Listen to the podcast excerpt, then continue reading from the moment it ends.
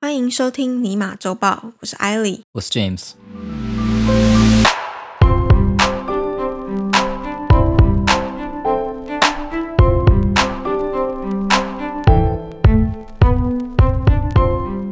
节目开始的时候，我想要先请问一下，你十八岁的时候在干嘛？我十八岁的时候绝对没有到过卡门线，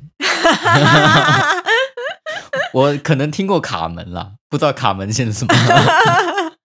卡门线，嗯，你这样就爆雷啦！你就赶快接下来的主你题。是不愿意承认，就是你十八岁的时候是一个混吃等死的大学生。我十八岁的时候还没上大学吧？哎，上了吗？我不知道啊，你那时候已经在加拿大了吗哦，，对，应该是上了，应该才刚上第一年。那你是混吃等死的大学生吗？没有啦，有那么多游戏好玩，怎么可能混吃？怎么可能等死？混吃可能有啦，等死可能没有。好吧，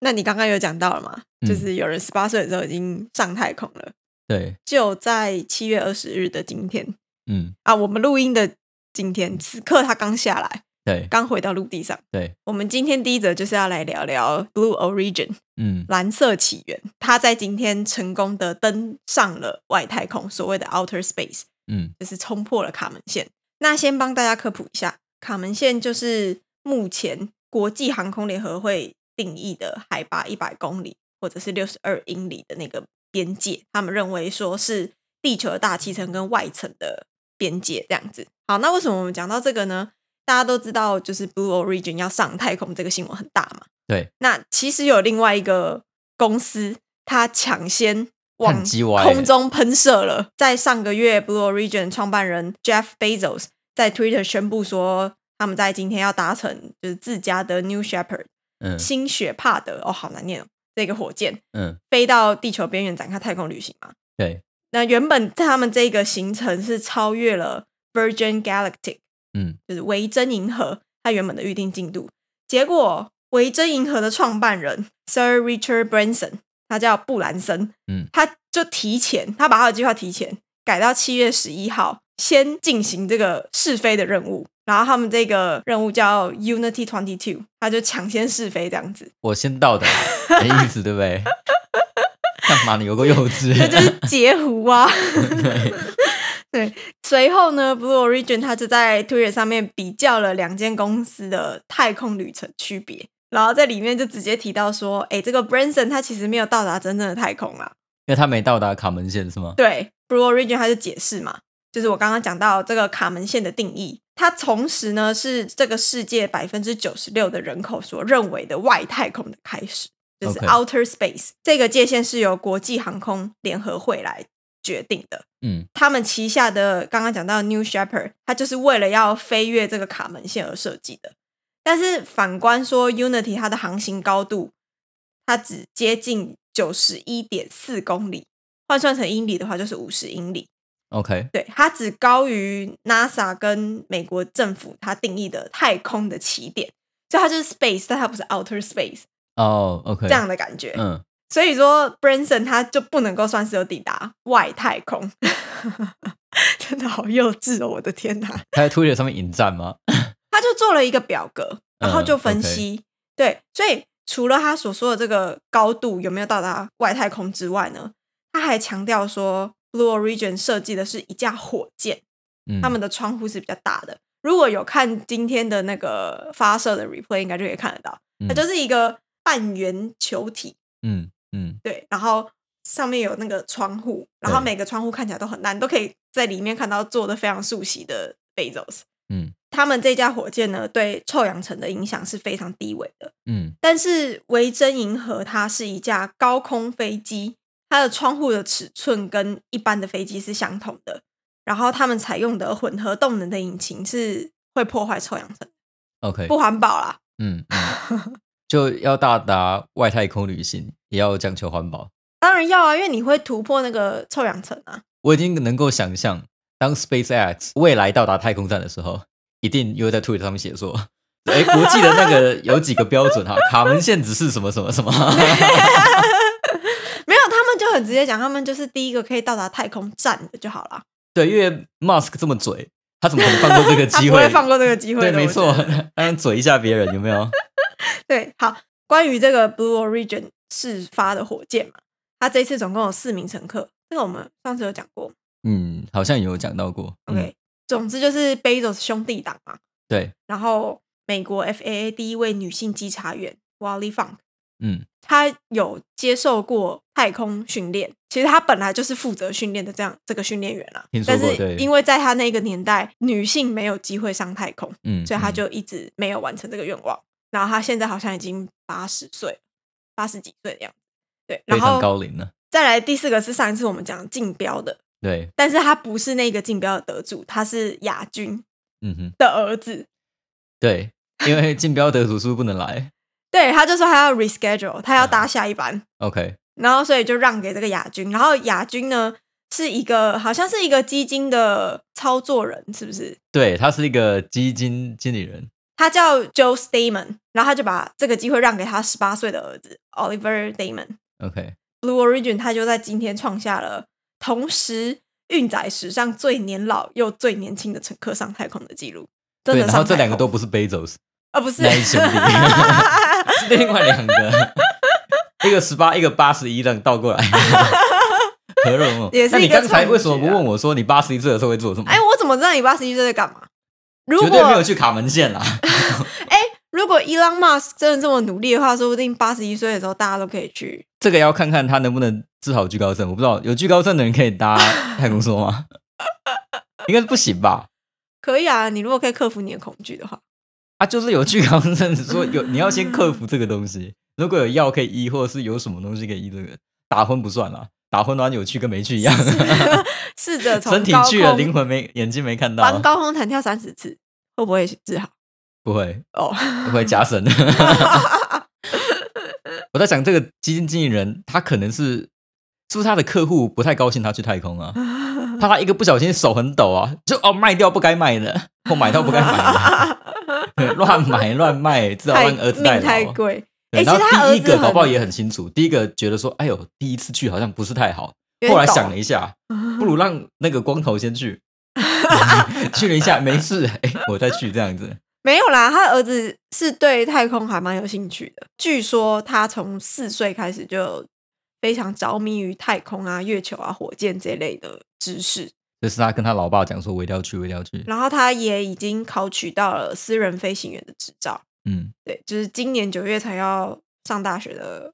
新鲜人，可是私人飞行员跟太空有关吗？我不知道有关吗？他可能就很喜欢这种什么航太啊，嗯然后飞行啊相，OK，关的知识吧。有可能。但是因为我们刚刚讲到说维珍银河嘛，它也嗯飞了，然后呃，New Shepard 也飞了，对，接下来就换 Elon Musk 的 SpaceX，嗯，它是预计九月的时候要发射， OK，然后好像现在也有说会在旅客，嗯，你也可以嗯买这个座位。 OK，所以我觉得这些创办人的跟着搭上去，根本就是一个行销啊！呃，算吗？当然可以说他们圆梦，但是我某觉得个程度上来说，算是圆梦比较如果他多啊以后会开放座位，然后会贩卖给一般的旅客，那他也算是一个行销，就哎、我自己都亲自上去喽，非常安全，赞！呃，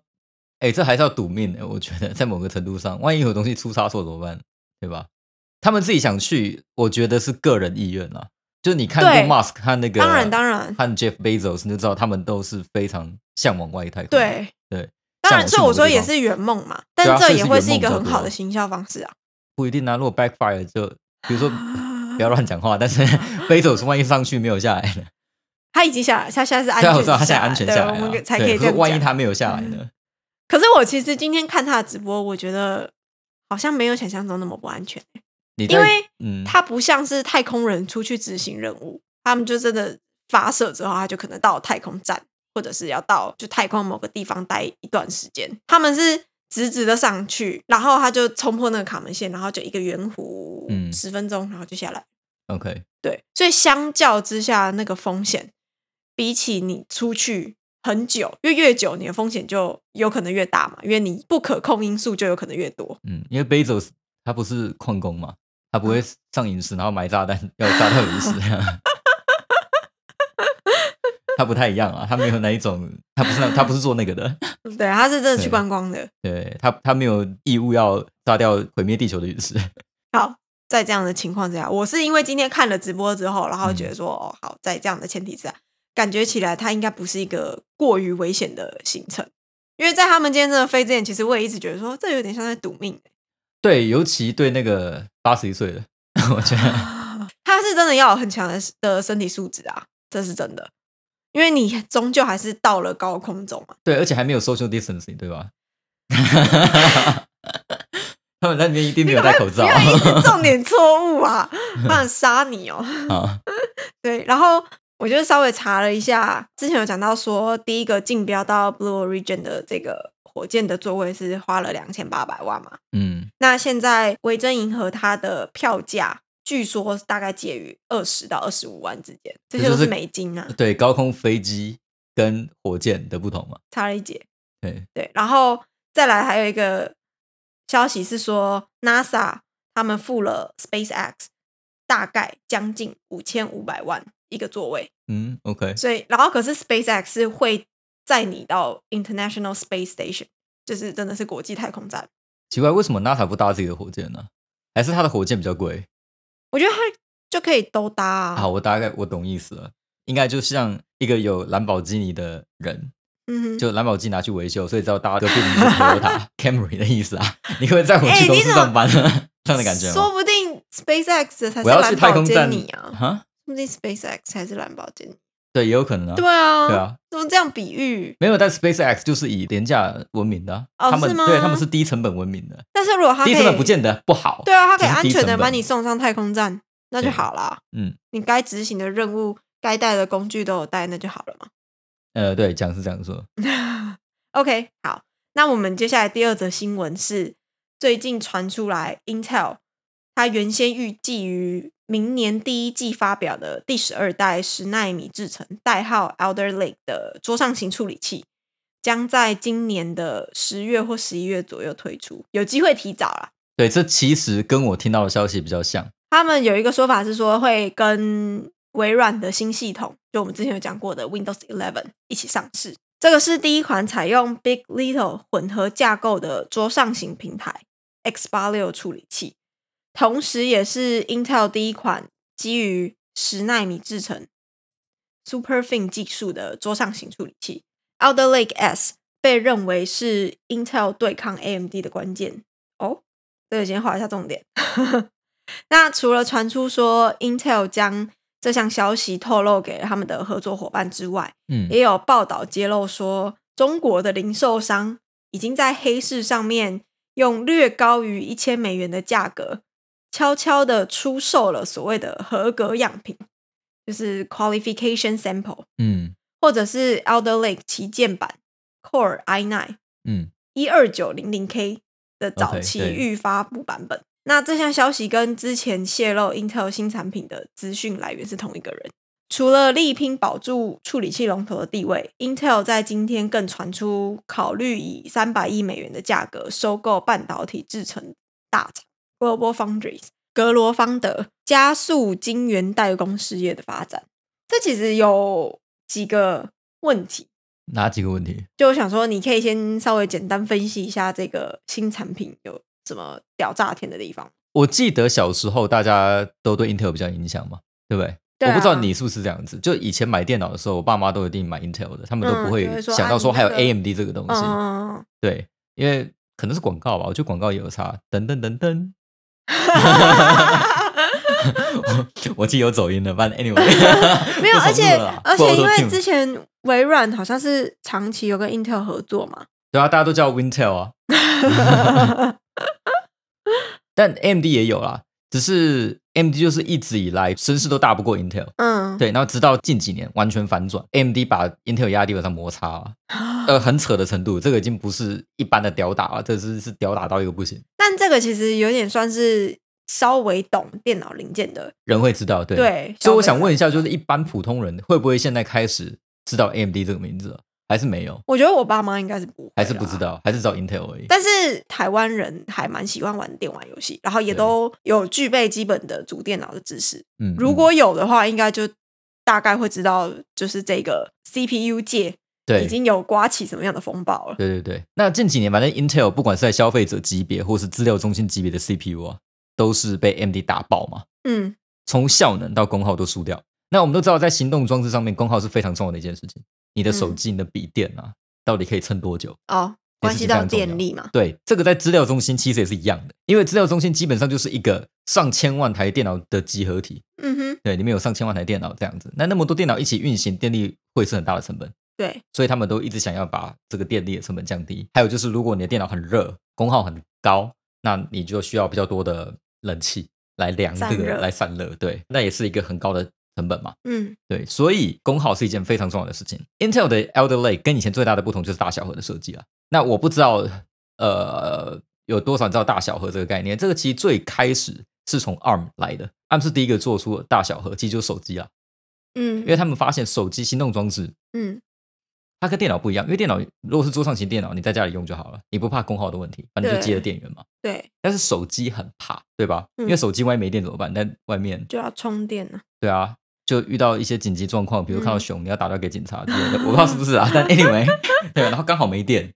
那笔电不是也会你需就要要打电话吗？装死啊，笔电不是也会需要吗对啊，一样的意思，对。 ？OK，所以就等于是行动装置，就对行了动装置没错。那当时笔电没有选择，可是手机，因为那时候是用 ARM 的 CPU，ARM、嗯 ARM 就出了一个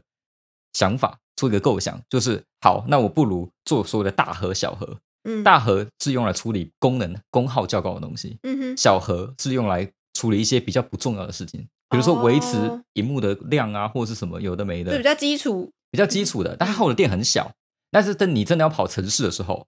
它再用大核去跑就好，这样速度所以比较它就快是。要设计两个对，也就是有核些心软体然后可以转换，对，然后有然后这个比较麻烦就是软体要配合，嗯，因为软体哪些部分要给小核跑，哪些部分给大核跑，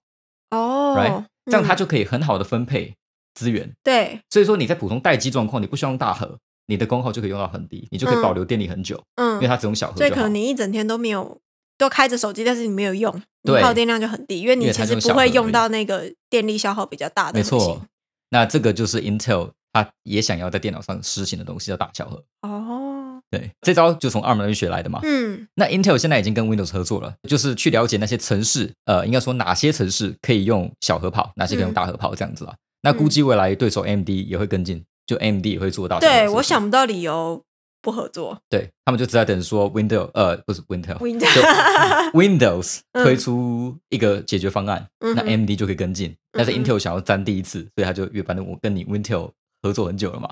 对，对，就抢先上市就对了对啦。对，这样子。嗯可是 Intel 因为它的本身的制程还有它的结构是落后的，嗯所以它抢先能不能赢才是重点。因为你刚刚有提到说它的这个新的处理器是 AMD 下的竞争对手嘛，据说会是据说嘛它 的目前传出来的消息来看非常接近，这已经是非常 impressive 的。嗯因为 Intel 输了很大 一截，在近两年来，Intel 跟 AMD 的效能是完全不能比的，功耗也不能比，连价钱都不能比，所以基本上被逼到走投无路了，所以 CEO 一直换嘛。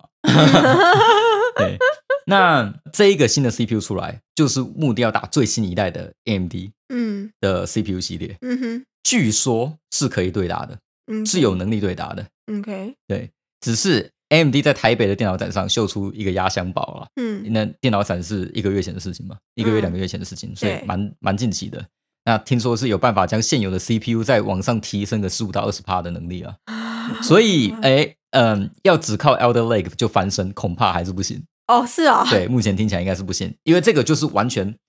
AMD 用来跟 Intel 对战的招式，他故意 hold 着。如果你出了哦，我就放；如果你没有，你因为因为他们原本是预计 Elder Lake 是明年嘛，对，虽然我们得到的消息啊，就我我听到的消息其实是今年底，所以我的消息应该是正确哦的。 OK。对，就那时候有人在说，哦，应该是明年啊，那个叫明年之后。所以 m d 在上一次发表的时候，他没有把这个可以再提升百分之十五到二十的能对力讲出来。他没有讲出来，他就只 hold 着，因为他们想说，如果你出，我就跟着出，我一定要赢过你嘛。嗯但如果你不出，我就 hold 着，我只知道我有。嗯对他们应该是觉得说对方会出了，所以在六月多的时候，那个电脑展他们就顺势就讲说有这样东西。嗯哼，对对对，所以 M D 所以又看不到车尾灯。本来以为看到车尾灯，对，但至少不要被压着打， 就还是被打啦，可是可能没有死那么难看。哦那接下来就是 Global Foundry 的收购案。Global Foundry 其实很好玩，是以前刚才提到的 AMD 嗯底下的晶圆工厂，他是负责制成啊，在两千年以前吧，这些生产晶片的厂商喜欢自己设计，然后自己产。就是像 Intel，对，就是一条龙的作业系对统这样子啊。嗯然后很多的日本半导体大厂都是这样，直到台积电和联电出来才打破这个体系，嗯，他们就奠定了所谓设计跟代工要分开哦，这个对，体系。所以其实半导体产业虽然是叫一个产业，但它其实是有上下游之分的。那像台积电跟联电，它就是属于制程的部分嘛。对，那设计就是像我们刚刚讲到的 AMD 嘛、NVIDIA，对然后 Intel 是整合，它上下游都有，设计对跟制程自己都有厂。其实还加一个叫封装啦，对，但封装装又也是更算下游游的部对分更下游了。对，但我们嗯现在只是在讲，就是这个半导体产业还可以再分成这个设计、嗯制程，然后还有下面一个封装。对，那像 Global Foundry 它就是制程嘛，嗯它就是晶圆工厂，它跟台积电和联电比较像，嗯对，就只做这样的事情。那这种晶圆代工工厂，它一开始出来的时候是有难度的，就是因为大家不信任他们。嗯，对，因为我要把我的晶片交给你制造，我怎么知道你会不会跟其他对手或对吧？我的秘密给你知道了，因为他要把他设计的，这算是设计营业图秘或什密么给嗯他看。对那所以台积电那个时候其实就有说，哦，他们绝对不会增加任何的设计部门，他们就是没只错负责制程，对然后才慢慢的做出口碑。对，那像刚刚讲到 Global Foundry 从 AMD 分出来嘛，分出来其实就是因为 AMD 它原本有设计也有制程，那因对，为他们之前都是属于一个亏损状态， 没错，所以他们就把 Global Foundry 分出来。嗯，那 Global Foundry 呢，它其实目前最大的股东，嗯，它还没有上市，然后它目前最大的股东是一个法人基金，然后是阿布达比。啊，OK，我知道了。对对，好，那 Global Foundry 只就像你刚才说的，它跟 MD 分手之后，就变得像台积电那样只做代工。嗯对，它的制程范围现在应该是从九十纳米一路到十四，嗯哼对，算是比较成熟的制程了，嗯可以给车用晶片，可以给一些家电啊、嗯什么的，对，用电脑可能。应该不会再用十四了，因为十四算旧的了这样子，现在可能嗯都哼七啊、或什么五啊，嗯对，之后可能更小这样。我是不太清楚 Intel 为何啊、呃打算买 Global Foundry 啊，因为我觉得蛮奇怪的，因为他们自己也有他们自己也是成熟制程。他们也是成熟制程，这当然他们的成熟制程可能更好一点，他们可能有到十 OK，嗯以下，他们就实做很久嘛，卡超久的，对，所以才被 AMD 超车，和台积电应该说被台积电超车。嗯不过 Intel 现任的 CEO Gelsinger 他是一个工程师，然后他嗯哼是一个蛮厉害的工程师，应该这样说， OK，他不像是一个会乱并购公司的人啊。 所以他应该是看到什么才这样做的。对，可能是他前景很好，或他想要，因为他你知道吗？这种人都是他在下棋，嗯，对，他在下可能在一布很大的一个对，局，他在这样布一个子局。，因为他知道说未来的战线应该往哪里推，我在会比想较有他有没有症状这样可能是为了要就是回应他之前所做出来的，Intel 也会开始接受其他厂下的制成的订单？因为呃 Intel 是一条龙，可是他之前他自己的厂他是不他是不会帮其他的设计晶片的设计商做代工。没有对，但是他自己有厂啊，他可以接别人的单就好了。对啊，对啊，那为什么要再他多买所以一他之前个？才开放嘛。但虽然那时候我们其实也都觉得说啊，虽然开放，但是不一定很那困些难设计大啦。厂会愿意把自己的设计图交对，给你他。就知道像 NVIDIA、AMD 都不会找他做对，Qualcomm 可能也不会。对，因为就没办法，我跟你是有利益上冲突的，嗯在设计部门上对，跟你的利益是冲突的，那就对啊很难做。不会像台积电那时候发誓嘛，说他们绝对不会 拦止设计这个部门对，这个部分。然后还有就是现在分家的联电嘛，对，所以我觉得这个是很困难的一件事。那我不懂他为什么买 Global Foundry，比较有可能就只是买现有的客户，Global 嗯 Foundry 旧有的客户，那那那些嗯客户可以转单，但 Intel 可是耶、有必要这样子做吗？我也不确定，但是不懂他做应该有他的原因，对不对？那这个原因是什么？或许只有 Gelsinger 自己才知道了。 又偷买 Will 梗。 呵呵 OK，那我们今天的新闻到这里就告一段落。有任何的问题都欢迎在 Apple Podcast 留言，或是在 Facebook、Instagram 私讯我们。Until next time，我是艾莉。我是 James。希望收听完这集节目的你，对于世界的运转增加了百分之三的了解。